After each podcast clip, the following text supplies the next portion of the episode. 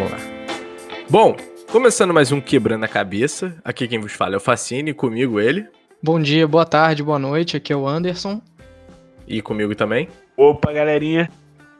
Tudo bem? Luan por aqui.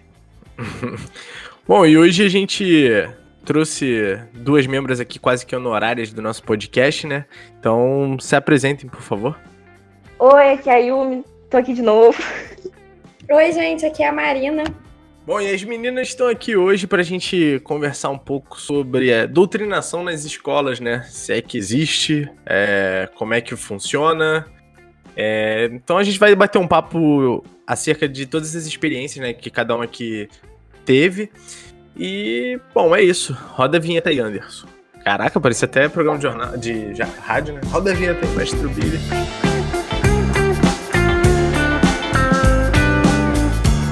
Pra gente começar esse papo, eu queria saber de vocês é, qual o perfil de escolas que vocês estudaram, se eram públicas, particulares, é, militares, religiosas. Então, vou começar pela Marina. É, você, Marina, qual era mais ou menos o perfil da escola onde você estudou? Pode ser que tenha sido mais de uma, enfim. Não, eu estudei na mesma escola minha vida inteira. Olha. É, é aqui em Cruzeiro, né, no estado de São Paulo. É, na verdade, eu moro aqui justamente por ser perto da escola, então a escola tipo, é literalmente no mesmo quarteirão da minha casa e sempre estudei lá mesmo. É uma escola particular, eles têm um sistema, eles adotam um sistema que é nacional, e se eu não me engano, até tem alguns focos fora do país. E aí é isso, assim, estudei lá desde pequenininha, eles têm a escolinha, né, de, de pré-escola, e muda de, de cor de uniforme, mas na verdade é tudo a mesma escola. Maneiro. E você, Ayumi? É, eu estudei em várias escolas, assim, é, eu estudei uma parte em escola particular e uma parte em escola pública, mas do sexto ao nono ano que foi em particular mesmo. Então, eu estudei minha vida inteira em colégio público também. Eu também sou de Teresópolis. Partilhei o ensino médio com a Yumi e com o Facine, apesar de não estudarmos na mesma, na mesma sala. Mas eu basicamente minha vida inteira estudei em colégio público, desde a creche até o ensino médio. Eu também estudei escola pública toda a minha vida, em escolas estaduais e boa parte do tempo numa escola só também. Nunca teve muita diferença, não.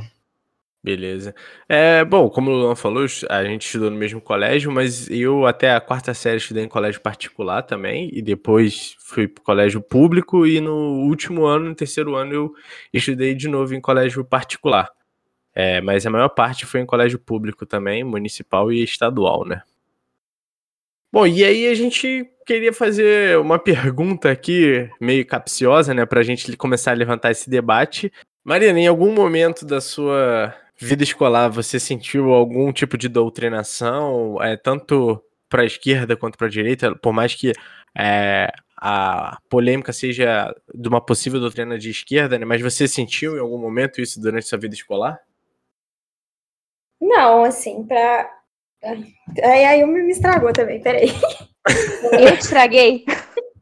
Não, nunca me senti doutrinada, não. É, na verdade, até comentários sobre política eram meio raros, assim, era bem pontual, coisa de um professor ou outro. Nunca era, tipo, transversal a matéria, era só um comentáriozinho mesmo. E, na verdade, assim, teve bem pouco disso né, durante a minha formação, assim, não me senti muito doutrinada, não. Beleza. E você, Ayumi? É, não, também não tive, assim, mas era comum a gente ter mais discussão, assim, na, na escola. Eu tive um professor muito bom, assim, na, na fase do ensino fundamental. Então, assim, eram, eram constantes até as conversas, assim, de, até de incentivar a gente a participar de, de movimento estudantil e tudo. Só que eu acho que, assim, é, nesse aspecto mais ideológico, para mim foi muito mais problemático, assim, a, a fase que eu tive de entrar no mercado de trabalho, que teve toda aquela. aquela... Aí eu acho que foi doutrinação mesmo, que era uma parte de, de venda, assim mesmo, que você tinha que fazer, de tudo, e isso era muito ligado à escola, assim, era, eram cursos que a gente fazia junto com, com o ensino médio, assim, para entrar no mercado de trabalho, virar jovem aprendiz. E aí acho que se, se, eu tive doutrinação nessa parte do colégio foi isso. E você, Luan? Contou pra Não, foi? peraí, peraí. Luan não, que o Luan ele vai começar a falar pra caralho. É, vamos no Anderson, vamos no Vai Anderson. começar a falar pra caralho. Então, eu que vou falar ó pra a caralho agora. Silenciar. Então. Então, é, não, não que eu me lembre de algum caso de doutrinação, né? Na verdade, é, a escola, pelo que eu me lembro, assim, sempre foi um ambiente, de certa forma, até apolítico em determinados pontos, e assim, pouco se falava em lados né, da- das coisas, da história, principalmente que é, geralmente é a disciplina mais atacada por quem acredita nessas coisas, mas eu nunca notei. Na verdade, que tinha é, assim, os, prof- os professores eram de outra geração, então muitas vezes eles defendiam regime militar, alguma coisa assim, mas nunca foi, também nunca chegou a ponto de ser algo que eu consideraria doutrinação, entendeu? Então, eu acho que para pensar a questão da de doutrinação, é porque e- essa palavra, essa ideia que, que, que se coloca hoje em dia de, doutrin, de doutrinação nas, nas escolas e tal, parece um negócio muito forte, né? Então parece que você entra lá e você é colocado na cadeira e, e um, sei lá, um, uma pessoa e tira parte da sua cabeça e introjeta ideias, e aí você parte como se fosse um robô, sabe? Eu sou robô. Não, não vou fazer essa piada aqui. Mas é, parece que você vira um, um- um certo robô e, e é- parece uma ideia muito fechada, né? Acho que essa própria ideia de doutrinação, da forma que colocam, eu já acho meio complicada. E, e aí, se pensar uma ideia ainda de, tipo, de existe uma doutrinação de esquerda, marxista, comunista, Paulo Freire nos, no- na nos colégios, aí também acho que ainda continua super equivocado, pelo menos da experiência que eu vivi, assim. Eu, eu, não, eu particularmente não me recordo de algo tão forte, algo de professores e tal. É claro que você encontra professores no meio do caminho que são mais à esquerda, mas a, a maioria dos professores é, não tem um debate político tão forte assim, não participam de movimentações políticas, basicamente quase não fazem greve, não participam de sindicatos, né? Eu me lembro no, no ensino de primeira quarta série, por exemplo, nas, se não me engano, nas, nas segundas-feiras, a gente, antes de entrar, fazer fila e cantar o hino nacional, sabe? Assim, isso está muito longe do que, se, que, do que colocam como se as escolas hoje tivessem, assim. Verdade, critico como se faltasse esse tipo de coisa nas escolas. Que eu seja a favor de, ah, de ir lá e fazer fila e cantar o hino nacional. Mas é que eu vivi esse tipo de coisa, sabe? Eu me lembro, por exemplo, de guarda municipal no colégio fazer uma discussão sobre combate às drogas, da forma bem. Proerd, Exatamente, daquela forma bem ruim. assim. tive isso. Eu não sei nem se no meu caso foi o Proerd exatamente, mas eu me lembro de guarda municipal. Primeiro, assim, quem tá fazendo guarda municipal, né? Que, que porcaria de conhecimento tem? Nada contra os guardas municipais, mas assim, que porcaria de conhecimento essas- pessoas têm para fazer um debate qualificado sobre o tema? Mas então é tudo que se coloca em relação ao que se passa na escola em termos de doutrinação, pelo menos eu não, eu não vi. E sei, a- as ideias políticas que eu adquiri conforme o tempo foi passando foi justamente fora do colégio. No colégio, na verdade, eu era, é, tipo, era mais, entre aspas, entre aspas assim, perseguido do que olha, esse cara de esquerda, vamos dar o microfone para ele e deixar ele falar para a escola inteira e doutrinar todas as pessoas. Na verdade, foi o contrário disso. Você, Facine, você foi doutrinado? Não, não exatamente doutrinado, não, mas é, você comentou essa questão do- dos guardas municipais indo no colégio, né? Eu lembro que no meu, por exemplo, a gente fazia fila e cantava, é, cantava não, e orava o Pai Nosso. É, tipo, tá, sem problema no orar um Pai Nosso ali, mas é, você já vê como tem uma visão ali de, de você botar uma religião, né? É, ou pelo menos um, um aspecto religioso dentro da, da escola, né? E, cara, no, no ensino médio, no final do ensino médio, eu tive um professor que ele era bem. Ele era bem crítico ao PT, assim, ele era bem. Eu não sei o que, que ele era, na verdade, se ele era bem direitona, assim. É, mas eu lembro que, tipo assim, ele fazia críticas é, e alfinetava, sabe? Tipo, as pessoas que não concordavam com ele e tal. É, e eu lembro que era. Tinha eu e mais uns quatro caras ali da, na sala que. Quatro caras não, né? Uns três garotos e uma menina que. Que ele fazia esses comentários meio que alfinetando, sabe? É, lembro até de uma vez que ele chegou na sala de aula dizendo que ia fazer um, um cartaz, pedindo para um garoto desenhar um cartaz onde ele botaria o rosto de todos os presidentes da nova república e no lugar da Dilma ele botaria um ponto de interrogação, porque é, aquilo ali não serve. Ele, ele, falava assim, né? Tipo, aquilo ali não serve nem para ser gerente de mercado, quanto mais presidente, sabe? Vinha umas paradas assim. É, e. E aí ele, esse cara, ele. De dois lados, né? Ele, tipo assim, ele era muito rude é, e dependente com quem fosse. É, mas aí, tipo assim, isso acabava também aflorando esse perfil um pouco mais ali na época que era 2014, quando me formei, é, quando tava a disputa entre a Dilma e o Aécio, né? Então, tipo, a galera que era é, anti-PT, assim, que foi, vamos dizer, pro lado assim, coxinha da parada, votava no Aécio, esse professor ele inflava muito a emoção dessa galera, né?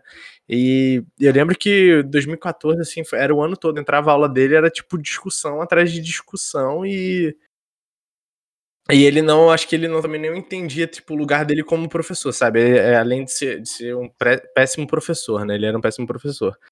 E eu lembro que uma outra também que tinha um outro professor que ele, uma vez ele não gostava de discutir política, mas uma vez ele entrou na sala e eu acho que a gente tinha acabado de ter aula com esse cara. E aí eu lembro que ele foi fazer um comentário sobre política e falou: não, vou falar só uma coisa e depois não quero ter discussão e tal, só para vocês saberem em quem eu voto.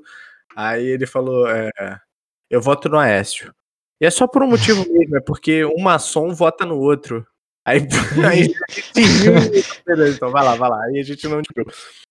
Mas tinha essas colocações dentro do, do colégio, né? Eu lembro em 2013, nas manifestações, tinha alguns professores que é, comentavam acerca né, das manifestações, é, e tinha muita galera que colocava textão no Facebook e os professores acabavam, é, acabavam que tinham essa galera no, no Facebook também, então comentava, tipo, ah, pô, o que, que você colocou ali, cara? De repente dá uma olhada tal, mas doutrinação não chegou a acontecer, sabe? Pelo menos não comigo, mas de repente na sala de aula, assim, pode ser que acaba tendo, né?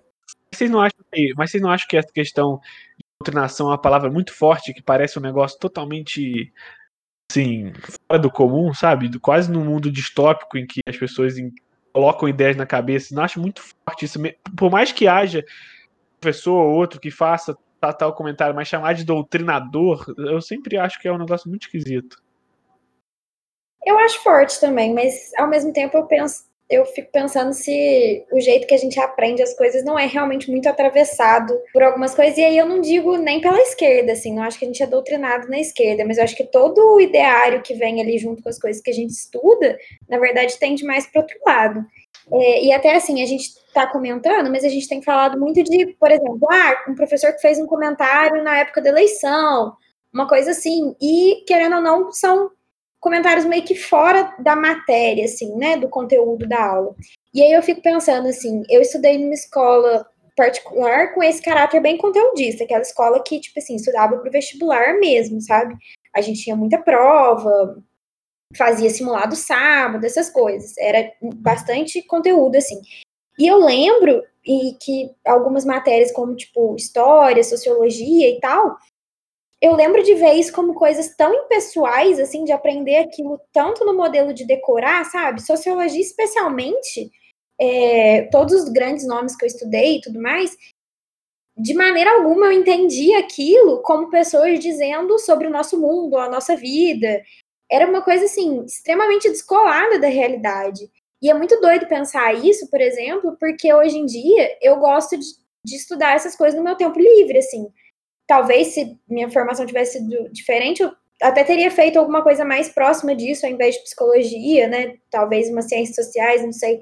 Mas eu lembro que na época que eu estudava história, eu lembro que eu tinha um professor que até funcionava em alguma medida o método dele, mas ele contava as histórias como se fossem fábulas, assim, era uma coisa extremamente personalizada, sabe? Tipo, ah, e aí o César foi lá e fez não sei o quê, não. Parecia que era realmente, tipo assim, que a gente estava escutando uma história. Que não era, assim, não era história naquele sentido da história do mundo, do que aconteceu, de como isso influenciou, de, sabe? Era, era uma coisa muito doida, assim e sociologia também, sabe? E aí eu acho que para fora desses comentários que até assim normalmente acontecem com turmas mais velhas que já tem até um pouco dessa ideia do que é matéria, do que não é. Às vezes o professor está falando de uma coisa que não é matéria e ninguém na sala está escutando. Mas se a gente for pensar em termos do conteúdo que é passado para a gente, Eu acho que o conteúdo ele tenta se manter o mais apolítico possível, assim, não, pelo menos a minha formação, a crítica não foi fomentada, a discussão não acho que foi fomentada, era extremamente conteudista mesmo. E me perdi. E enfim, e aí era isso, assim, a matéria, eu, eu, e aí eu penso assim, se, se quando a gente fala de doutrinação, eu também tenho um pouco dessa impressão que o Lua tem, mas assim, parece que todo o nosso conhecimento vai vir a partir dessa perspectiva, que aquilo vai estar transversal na escola. E eu senti exatamente o contrário, assim, tudo que eu estudei foi extremamente distante disso, e se a gente for pensar hoje em dia como que algumas coisas foram passadas, é muito pelo contrário, né? Tipo assim, a gente estuda que, sei lá, a Princesa Isabel libertou os negros da escravidão, que, sei lá, Pedro Alves Cabral descobriu o Brasil, assim, nesses termos mesmo, sendo que, na verdade, são histórias muito mais complexas, com, enfim, e que se fosse pra gente ser doutrinado pela esquerda, acho que não seria bem assim, sabe? Então, acho que se for pra gente falar de alguma coisa que é consistentemente, sistematicamente passada pra gente, vai muito mais pro outro lado do que pra esquerda. Não, eu concordo com o que a Marina disse, e aí eu queria só é, reforçar o que ela falou, né? Exatamente. No, por exemplo, no, nesse colégio onde eu estudei, na reta final, era muito voltado para para a prova do Enem, por exemplo. Então você tinha era acabava não tendo tanto conteúdo, não é que não tinha conteúdo, mas tipo assim, você não tinha uma reflexão, né, sobre o conteúdo em si, você tinha que memorizar aquilo para fazer uma prova, sabe? Então acabava também não tendo muito, muito esse espaço de reflexão e de críticas e tal, então não havendo nenhum momento de, de uma possível doutrina, né? Mas quando tinha também era bem estrutural, assim, bem institucionalista. Então, no meu ensino fundamental, eu não, eu tive assim um professor de história que a gente conseguia discutir muito durante a sala de aula, assim, e era e foi muito bom assim, porque a gente conseguiu fazer várias coisas assim na escola, sabe? Então teve teve uma movimentação muito grande para a gente construir movimento é, grêmio estudantil, e isso era uma escola particular. E a minha escola, assim, né, contextualizando, era uma escola particular que era assim, minúscula, era uma escola evangélica. Então, assim, a gente rezava, acho que rezava Pai Nosso, tinha umas coisas assim meio. Eu acho não lembro se era católica ou se era evangélica. Mas a gente tinha uma, uma, uma questão muito forte com religião, assim. Mas, ao mesmo tempo, a gente tinha um professor que ele era muito antigo assim, na cidade, ele tentou formar escolas, assim, e, e ele discutia muito com a gente. Então, nessa parte foi, foi muito boa, assim, mas da questão da doutrinação, assim, o que eu falei do, da questão do, dessa formação que a gente teve, né, para mercado de trabalho, que eu achei mais louco, assim, porque meu ensino, meu ensino médio foi muito voltado, assim, para o movimento estudantil, para a criação de grêmio estudantil, mas também foi muito com a preocupação, assim, de trabalhar sempre. Então, eu me envolvi muito com essas ah, instituições que, que, de jovem aprendiz, e ali eu senti uma coisa muito esquisita, assim, era... E aí essa formação que eu tive foi muito problemática, porque era basicamente assim, chamarem policial militar para conversar com a gente, porque tinha um garoto que falou que usava maconha, dele falar que ele, ele ia sair de lá com uma criança algemada, porque você não podia usar droga. Tinha questão, assim, de ah, por exemplo, de você ter que tapar tatuagem, tudo. E eu acho que assim, se existisse uma doutrinação assim, não, não nas escolas necessariamente, a gente tem que se voltar para essas formações que são complementares e que têm apoio da escola. Porque teve palestra dessa, dessas instituições na escola, a gente conhecia através da escola. Então, assim, muito mais do que se preocupar com um professor que está falando sobre, sobre qualquer perspectiva mais crítica ou pedindo qualquer tipo de leitura que não, não se encaixe necessariamente com, com aquilo que a escola sempre colocou, eu acho que tem que ter essa preocupação, porque isso molda a gente, isso que torna. Isso que é, para mim, assim. Entendo toda a preocupação assim, com, com o termo da doutrinação, mas assim, se fosse, se existisse assim, uma completa doutrinação, aconteceria nesses lugares, assim, porque é uma coisa bizarra. É do tipo de você, sei lá, humilhar as crianças e é muito, tipo, for, é, gente para ser um ser, ser, pessoa completamente vazia, que você não pode questionar. Eram organizações da, de instituições Roberto Marinho, umas coisas assim esquisitas que até hoje eu não sei me explicar, que passa na Globo, tem, tem ligação com, com a Igreja Católica. Então, assim, é, para mim, assim, não foi tão forte essas questões na escola, assim, passaram muito batido que era um comentário ou outro. E, assim, é, eram até mais agressivos por parte de professores que, que se diziam conservadores, assim. Mas, para mim, acho que, que essa preocupação tem que ser muito voltada para esses, esses ambientes, porque, para mim, acho que foi, foi o mais marcante, assim, da minha formação. Também acho que, no caso, se, se, se há, de fato, algum tipo de doutrinação, com certeza ela não é de esquerda, por motivos óbvios. E, assim, o, geralmente a gente vê falando sobre isso, assim, muito influenciado por fake news e outro tipo de doutrinação que está acontecendo aí, que, é, que aí não é na escola, né, mas na internet. E aí você vai ver é, pessoal que não, não vivencia o ensino médio, o ensino fundamental hoje em dia, e muitas vezes não sabe que há de fato dentro, uma, dentro de uma escola, entendeu? É, acaba que, é, por exemplo, eu conheço gente, por exemplo, que é, fala, ah, mas é, questão de mamadeira de piroca, ensina é, homossexualismo, né, entre aspas, na escola, mas aí você fala assim, pô, mas você, você já viu isso, você já presenciou algum professor que fez isso, e na verdade isso não acontece, entendeu? Não tem ninguém que presencia isso é, de fato, e isso é propagado de uma maneira como se fosse uma realidade, assim, no país inteiro. E assim, eu, as vivências que eu tive com, com esse tipo de, de problema, com, com professor e tudo, geralmente era com ensino religioso. Eu, particularmente, teve um momento que eu não tenho nenhum orgulho de falar disso, mas eu peguei recuperação em ensino religioso, porque a professora, eu não lembro exatamente qual era o assunto, mas ela, tipo assim, ela era praticamente ela dava é, um ensino católico dentro da sala, ela não dava propriamente ensino religioso. E eu estava já numa fase um pouco mais rebelde para os olhos dela, né? E coloquei na, na prova que, na verdade, Adão e Eva era uma, uma falácia, algum tipo de mentira, que, na verdade, a, a Terra tinha 14 bilhões de anos e que o que tem mais consistência é a teoria evolutiva, que o criacionismo é pura invenção, é fábula. E assim, ela me deu, ela me deu tipo, nota zero e me colocou de recuperação. Tive que ficar indo na escola até quase dia 20 de dezembro para recuperar essa nota e não tomar pau, tá ligado? E assim, é, sobre inversões de valores, né, que muita gente fala que acontece na escola, na verdade, é, pegando aí como padrão esses os valores mais comuns nessa questão de família, tudo, na verdade, o que a gente vê, pelo menos a vivência que eu tive, era professores que justamente enfatizavam esse tipo de comportamento. É, eu já vi muito caso de professora, é, de certa forma, é, colocar, fazer comentário preconceituoso com, com o aluno que, que aparentava ser homossexual e tudo, falar assim, ah, para com esse jeito de menininha, parece um boiolinha, presenciei esse tipo de coisa.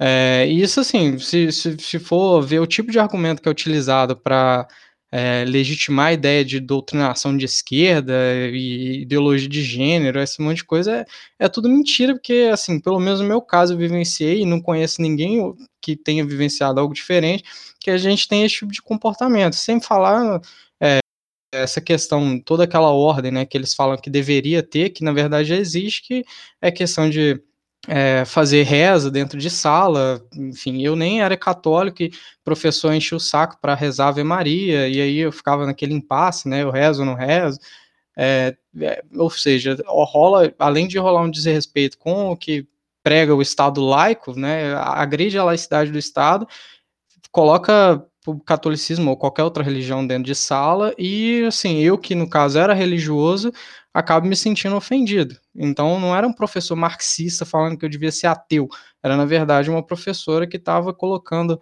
a religião dela em detrimento da minha.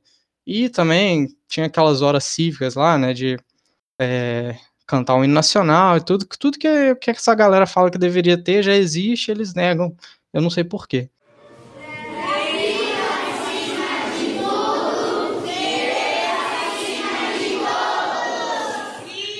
Então, eu queria esse gancho que vocês colocaram de que, na verdade, tenderia mais para o outro lado do que para o lado da esquerda, essa, essa questão da doutrinação, e aí também passar um pouco além da, das questões da, das nossas experiências e de questões individuais de um ou outro professor, é pensar também assim, quais são as políticas de Estado que são promovidas dentro do colégio, né?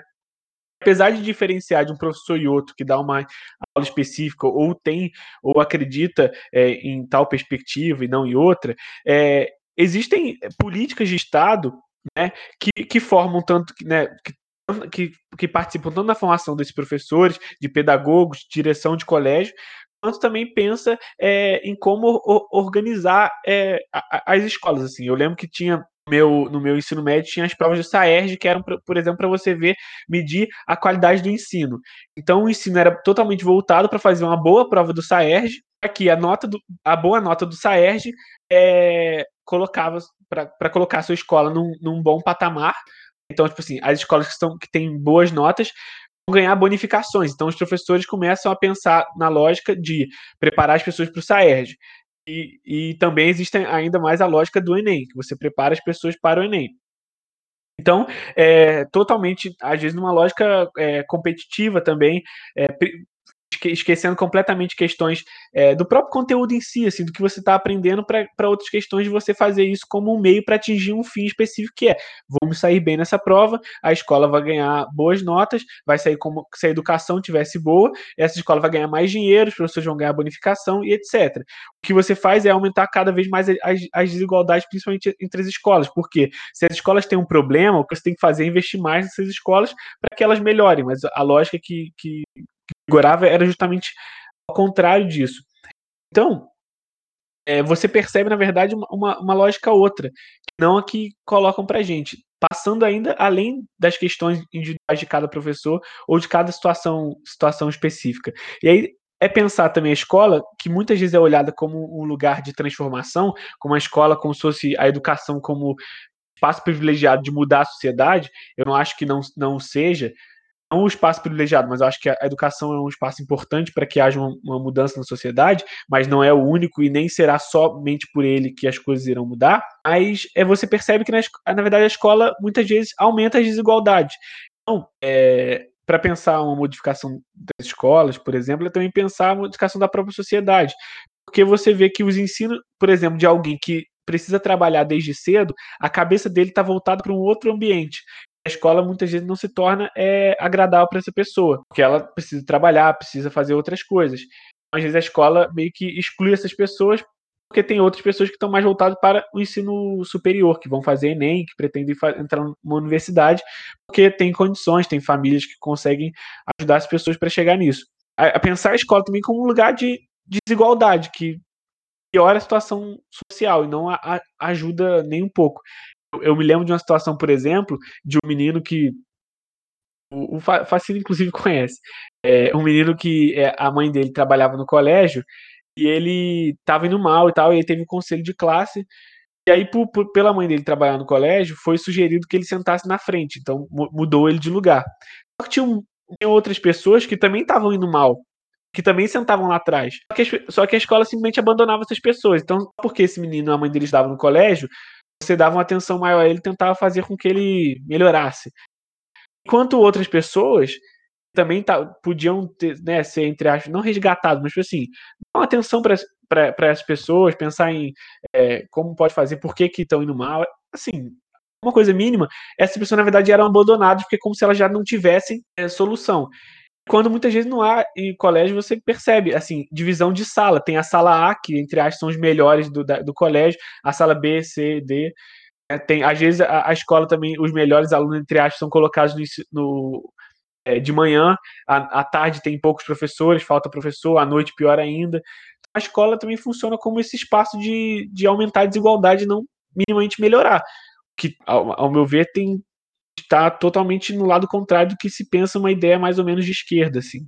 Eu, eu queria apontar um pouco é, sobre o que o Anderson falou, né, e, e aí atrelado com o que o Luan disse também, é que acaba ficando muito evidente, ou não é que fique evidente, mas choca muito quando é uma, entre aspas, aqui, mil aspas, uma doutrina de esquerda pela estrutura já da sociedade, né? Se você tiver é, um professor, por exemplo, de história, sei lá, falando que não foi golpe é, em 64, é, e se tiver uma professora de ensino religioso que seja cristã e de, sobre o cristianismo, é, enfim, isso é. Se tiver um guarda municipal falando sobre drogas e não necessariamente tendo um, um conhecimento sobre é, a substância, ou se a gente tiver que rezar o Pai Nosso, é, isso não choca tanto a sociedade, porque, tipo, passa como normal, né? Tipo, ah, não tem nada demais, é só um Pai Nosso e tal.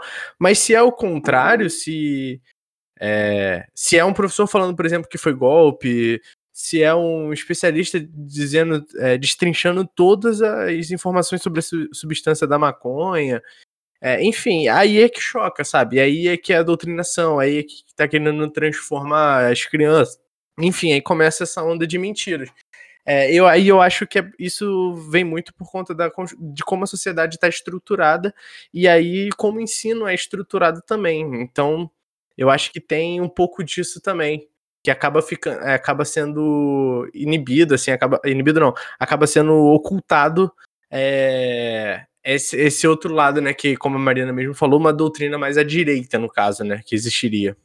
Queria pegar um gancho nisso que o Luan falou, porque assim, é, agora eu tô formando no, no serviço social e, e a gente tem, assim, por exemplo, quando, quando ele fala que, que a escola é um lugar que às vezes vai intensificar a desigualdade, né? Então, assim, a gente tem. A gente se, se frustra tanto, assim, às vezes, quanto profissional, assim, porque. Acho engraçado porque são formações muito, disti muito distintas que a gente está fazendo, né? Aqui a gente tem psicólogo, tem formação em serviço social, tem ciência social. Mas, assim, principalmente professor, quando a gente trata de professor, tem e assim, para quem está mais inserido no assistente social, tem essa romantização também do papel do professor, de que ele vai salvar o aluno, de que ele vai trazer aquela, aquela libertação, de que através da educação a gente vai é, se libertar. Então, assim, eu acho que quando surgiu esses primeiros movimentos, assim, de, de raiva, de... Que, é, que foi um pouco isso, assim, da, da doutrinação, da escola sem partido, da escola mordaça, né, que, que viraram vários nomes, é, a gente, a gente percebe muito isso. Porque o problema, assim, em várias escolas que aconteciam, era às vezes quando você citava Marx, quando você tinha uma determinada, você seguia um determinado, uma determinada forma de analisar o mundo. Então, assim, é, todo, toda essa, essa, essa, esse ódio, essa coisa da, ai, você tem que filmar o seu professor porque ele falou de Marx, tudo isso, é muito da gente, de afastar muita gente da, da, da nossa própria classe, assim, né? Agora partindo, assim, uma coisa mais concreta, porque, assim, não tem como, a gente tem ali a desigualdade latente. Na época que meu pai estudava, ele ia para a escola para comer, sabe? Os alunos iam para a escola para comer. Então, isso era um tipo de escola. Hoje em dia, a gente debate uma questão do ensino, de, do que, que tem lá. Ai, não pode debater gênero nas escolas, não pode debater é, não pode debater Marx, não pode nem citar Marx, porque é doutrinação de esquerda, porque Marx, necessariamente, né, quando você fala Marx, ele já vem um professor que está tá, tá falando de, de, de, de, comunismo e tudo isso. E assim, isso afasta a gente. Da, é, isso ideologicamente é muito, é muito promissor para para a classe dominante nesse sentido, né? Porque a gente, a gente afasta os alunos nesse sentido. A gente não consegue se reconhecer mais, assim. E aí eu acho que tem todo esse papel da educação, assim, porque a gente tem, um, tem um, um, uns casos que são muito pessoais, assim, que acontecem, que são exemplos muito particulares, mas o que tem ali de fato, o que tem ali no cotidiano, é a desigualdade à tona ali. A gente tem aluno que, que não tem dinheiro para comprar material, porque assim, na escola que eu estudei, que era municipal, a gente, a gente tinha a prefeitura doando, e eu estudei, eu estudei na, na, na zona rural mas eram pessoas que não tinham, tipo assim, o que comer.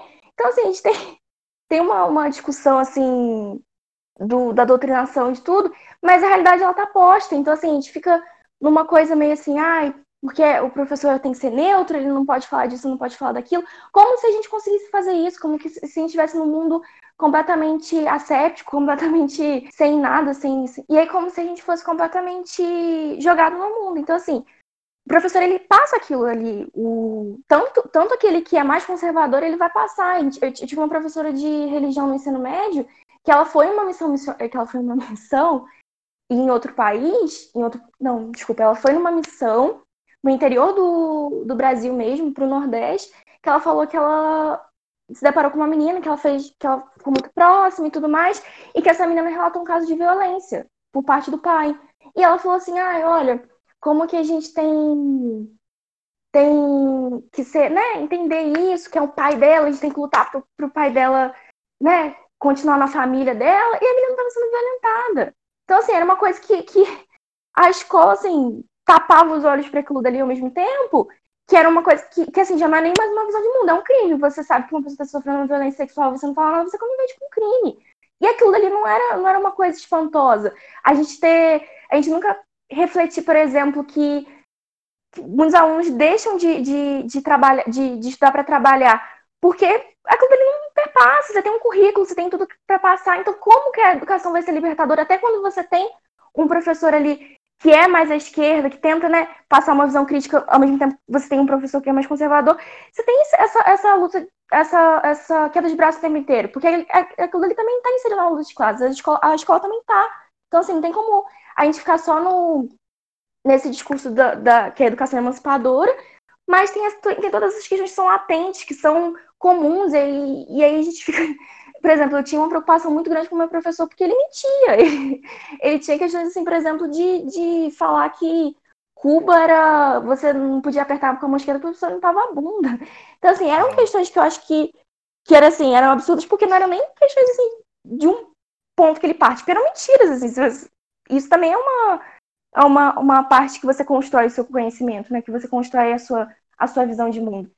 Então, acho que assim, a escola é muito, muito pulsante nesse sentido. Você tem, tem estudo, e, e aí quando vociferam isso do, do, do, do escola sem partido, de tudo isso, é, é, tentar colocar a gente asséptico mesmo, colocar a gente como meros receptores e, assim, completamente, assim, a par do, do, do da luta de classe mesmo, do que é colocado, das, das, né? Não pode se falar de greve, não pode se falar de paralisação, não pode se falar de nada, não pode falar de perda de salário, né? Então, assim, a escola forma isso na gente também, né? Não é só um, um ambiente 100% libertador. O que eu ia comentar também é muito na direção do que a Amy tá falando, na verdade acho que ela já até falou a maior parte das coisas, mas é só que assim, é muito ingênua essa ideia de que a escola funcionaria como um espaço isolado do que está no resto da sociedade, isso tanto para o lado quanto para o outro. Então você achar que Nunca um professor vai fazer um comentário sobre política. Isso é, assim, completamente fora da realidade. Até porque, independente de professores fazerem comentários ou não, isso vai estar ali através dos alunos, através das conversas, mesmo que não seja oficialmente em sala de aula. Enfim, acho a ideia toda de que o que está fora da escola não vai entrar lá é ridícula. Assim, a escola não é nada mais do que um microespaço da sociedade que a gente vive de tudo que está colocado nela. Então, não tem como ser diferente. E aí, assim, acho completamente ridículo discutir isso para qualquer lado, assim, nesse sentido. O que tá fora vai estar tá dentro, assim, a escola não é um reflexo, né? Mas aí eu acho que o que a gente pode pensar, assim, mais concretamente, em termos de, de como ver isso, né, na educação e tudo mais, é currículo, é parar e se debruçar em cima de currículo, assim, ver o que, que as crianças estão aprendendo, de que forma, conteúdo e tal, que é como sistematicamente as informações vão ser passadas, enfim, que são coisas que também não estão isoladas do resto, mas que minimamente são coisas mais concretas da gente ver. E aí, assim, como eu já disse também, de conteúdo, eu não acho que a gente passe conteúdo, por exemplo, lá do, da esquerda. Por exemplo, a gente não estuda socialismo como uma corrente política, isso não é uma coisa que tá na escola, ninguém aprende isso. Inclusive, tipo assim, se a gente vai falar de Revolução Russa na história, sei lá, é um mini capítulo que tem mais a ver com as guerras, que não sei o que, a gente não aprende isso, assim, se você for olhar o currículo da escola, tem que se falar que é doutrinação ali. Muito pelo contrário, assim, igual hoje em dia, né, que a gente tem essa ideologia de gênero, grande pavor desse absurdo que não existe. É, enfim, aí não se pode falar de sexualidade na escola, e aí, por exemplo, a gente não tem nenhum tipo de educação sexual, isso é uma coisa que não tem nas escolas daqui. Inclusive no sentido de ensinar uma criança o que é um abuso, é, eu nunca vi isso na escola, assim, tipo assim, ah, ninguém pode encostar em você, se alguém fizer isso, você conta para alguém que você confia, enfim. Nunca teve nada nesse sentido. Que, enfim. É, e aí é, eu acho que se a escola não é um espaço isolado da sociedade, tudo que tem aqui fora vai estar lá dentro, vai se refletir de alguma forma, vai aparecer lá de alguma forma. É ingênuo pensar que não, tanto para um lado quanto para o outro. O que a gente pode ver mesmo é o que é qual é o conteúdo. E eu acho que qualquer um que pare para minimamente pegar uma apostila do, do ensino médio, eu tenho as minhas aqui até hoje, não vai ter doutrinação de esquerda nenhuma lá. É, e é importante até frisar aqui, por exemplo, eu acho que o objeto assim mais famoso que ficou sobre essa questão de essa paranoia né, de doutrinação dentro de escola foi o, justamente o projeto de escola sem partido. Uma das justificativas que eles têm no, no projeto é, por exemplo, eles dissociam liberdade de expressão do direito de ensinar. E fala lá que está previsto na Constituição o direito, de, o direito de ensinar, mas que isso não, não protege o professor de ter liberdade de expressão na, na aula. Só que, pô, se, for partir desse raciocínio, se você for dar uma aula de história, por exemplo, ou qualquer ciência em que possa, que é necessário algum tipo de reflexão, algum tipo de discussão a respeito do tema, é, em algum momento, por ser um ser humano, ele vai ter que se expressar, expressar alguma opinião, algum tipo de posicionamento a respeito, porque é impossível você selecionar uma aula sem, em momento algum, expressar algo que, que de repente, muitas vezes nem é uma particularidade, algo tipo tão sério quanto dizem, mas em algum momento você vai se expressar, até porque não dá para o pro professor ser um robô que vai simplesmente ficar ali citando um texto totalmente fechado de opinião.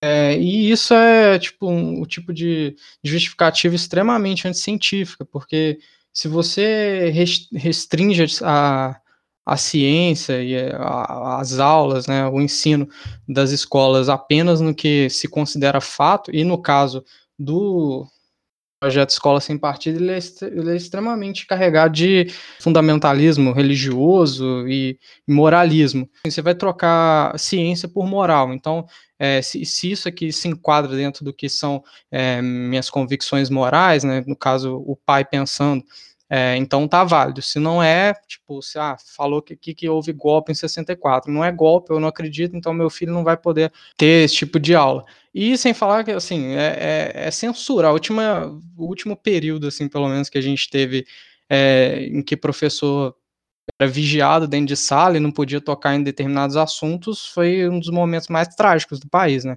Foi o período da ditadura militar. Se a gente começa, se as pessoas começarem a levar esse tipo de lógica a sério novamente, que vai ter justamente censura dentro de sala, é esse tipo de estímulo que estão fazendo de filmar professor e não pode falar disso, não pode falar daquilo, assim, simplesmente a ciência vai para o lixo e acabou a liberdade nas escolas, né? Para professores e alunos, inclusive.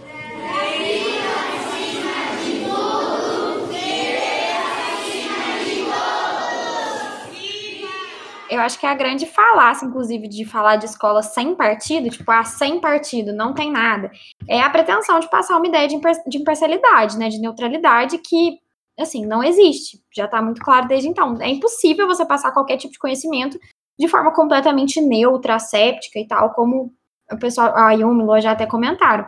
Então, assim, vende essa grande ideia de que, ah, vai ser sem partido porque não vai ter ideia nenhuma. Isso não existe, assim, você não, não passa nada sem ter uma ideia junto, assim. Qualquer história que você for contar vai ser contada de algum lado. E, sei lá, isso cria é muito cruel, inclusive, isso que cria essa cultura de, tipo assim, aluno filmar professor e tudo mais, de virar, assim, todo mundo tá fiscal um do outro o tempo todo. Enfim, Acho que o ia falar aí.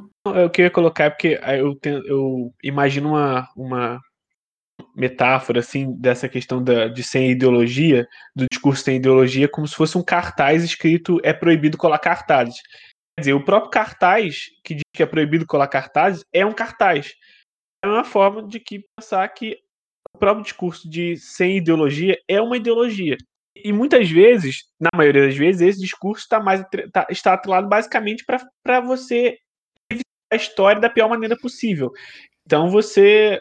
É, é, falsificação histórica, se a gente puder colocar em termos claros. Você fazer uma falsificação colocando como se fosse apenas uma, uma ideia de uma perspectiva diferente, de uma visão diferente, de uma opinião diferente. É claro que se a gente for qualquer debate histórico ou né, debates é, científicos, você vê uma série de controvérsias, uma série de, de posições. Mas, ela, mas espero que sejam posições minimamente embasadas. Também não é porque existem posições diferentes que são embasadas cientificamente. Você pode simplesmente modificar totalmente, totalmente o que você está estudando ou o que você quer passar, assim. E acho que tem, existe um, um, discurso também que existe em relação à escola, que acho que pega os dois lados essa, essa ideia de que quem educa é a família, a escola ensina. A ideia que se passa é que a escola passaria simplesmente o conteúdo, que seria esse conteúdo, é, entre aspas, é, totalmente sem, sem ideologia, né, sem parcialidade, seria um conteúdo, não sei, como se fosse números, uma coisa muito fria, sabe? É, isso, sabe? Eu não sei explicar, mas é um negócio muito esquisito. É, e quem educaria seria a família. Isso quem fala é a direita, mas existe um discurso à esquerda que muitas vezes quer proteger o professor, é uma que é uma categoria tão fragilizada que precisa dar conta de tanta coisa, ganha mal, tem uma série de problemas, né? É, dá aula para 400 mil alunos, dá aula em escolas diferentes, etc., que diz que a família deveria educar e a escola deveria ensinar, justamente para proteger o professor de que, além de fazer tudo que tem que fazer, teria que ensinar, é, educar as pessoas. Acho que às vezes pensar esse tipo de coisa acho que é totalmente perigoso, assim, esse lugar da escola como é totalmente, de certa forma, apartado da, da sociedade. E, e, do ponto de vista prático, eu não sei se vocês concordam comigo, assim, o que vocês acham sobre isso, mas é, aumenta e, e piora as desigualdades e nem pensa nas desigualdades, de certa forma. Porque se, se, a gente pensar, por exemplo, a maioria das pessoas, e isso até mesmo pessoas que têm condições financeiras, são financeira boa, rico, sei lá, primeiro que ele basicamente não cuida das, das crianças. Muitas vezes essas crianças passam maior tempo, parte do tempo do colégio ou com babás. E no caso de pessoas mais pobres, é, passam boa parte do tempo no colégio, boa parte do tempo em casa sozinhos ou com familiares ou sabe aquela é, sem a presença dos pais especificamente. Isso é uma coisa que está dado. Todo mundo conhece pessoas que que vivem dessa forma ou que passaram por isso, assim. É uma coisa até meio óbvia, que se sua família tem que trabalhar, ou se você, sei lá, mora com sua, apenas com a mãe, sua mãe tem que trabalhar, é óbvio que você fique basicamente a maior parte do seu tempo em casa sozinho. Como é que você espera que sua família tenha tempo de, entre aspas, te educar? né, no, no, no, sentido bem, bem amplo. É, é, ilógico pensar esse tipo de coisa. E aí entra uma outra questão que a Marina colocou, que é sobre a questão, por exemplo, da, do debate sobre é, ter educação sexual, falar sobre abuso. Se a gente pegar dados assim, você vê que a maior parte, por exemplo, dos, dos abusos que são feitos em relação à criança são feitos dentro de casa, ou por amigos, ou parentes, ou por pai, ou por tia, ou padrasto. A escola deveria ser o lugar de acolhimento dessas pessoas e de tratar esse tipo de coisa.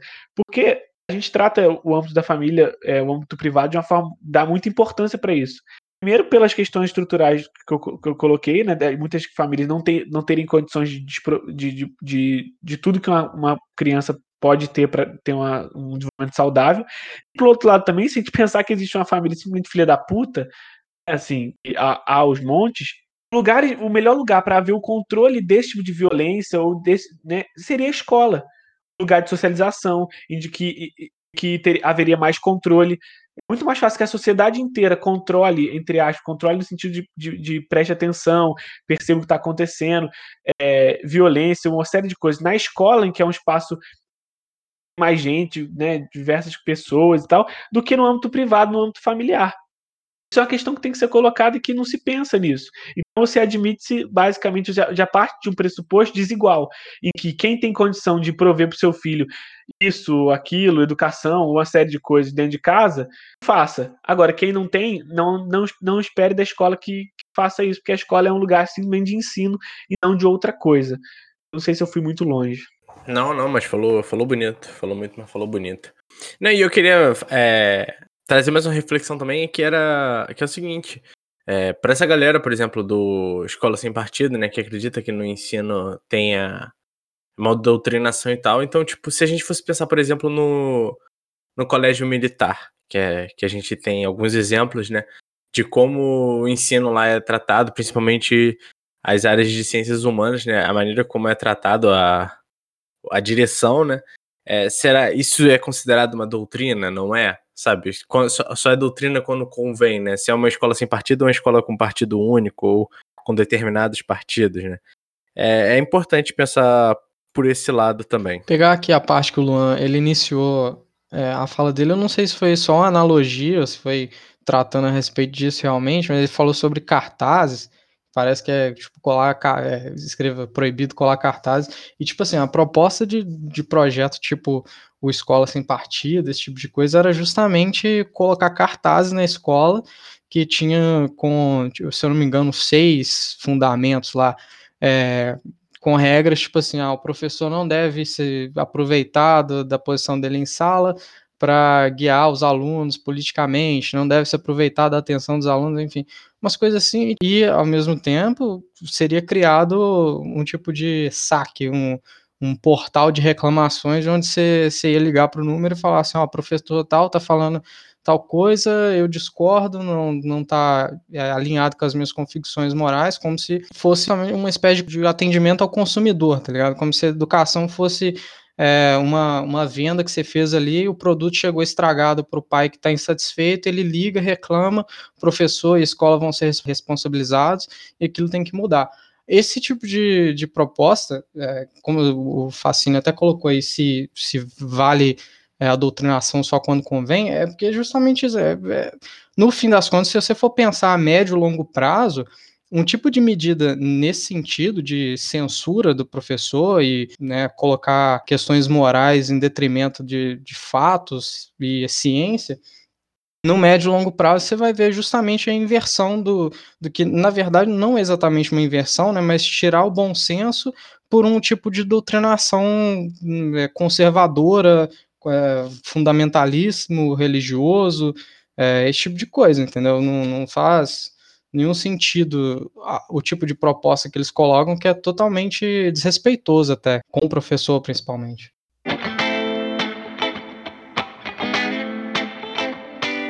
Perguntar se alguém já sofreu bullying político ideológico, que é uma coisa que inclusive está naquele projeto lá do, do Escola Sem Partido. As coisas que os caras inventam, velho. Ah, eu, eu lembro minha piadinha assim, de amigo, de próximo e tal, piadinha chamando de tipo sacaneando que eu era comunista e tal, esse tipo de coisa. Isso, isso tinha.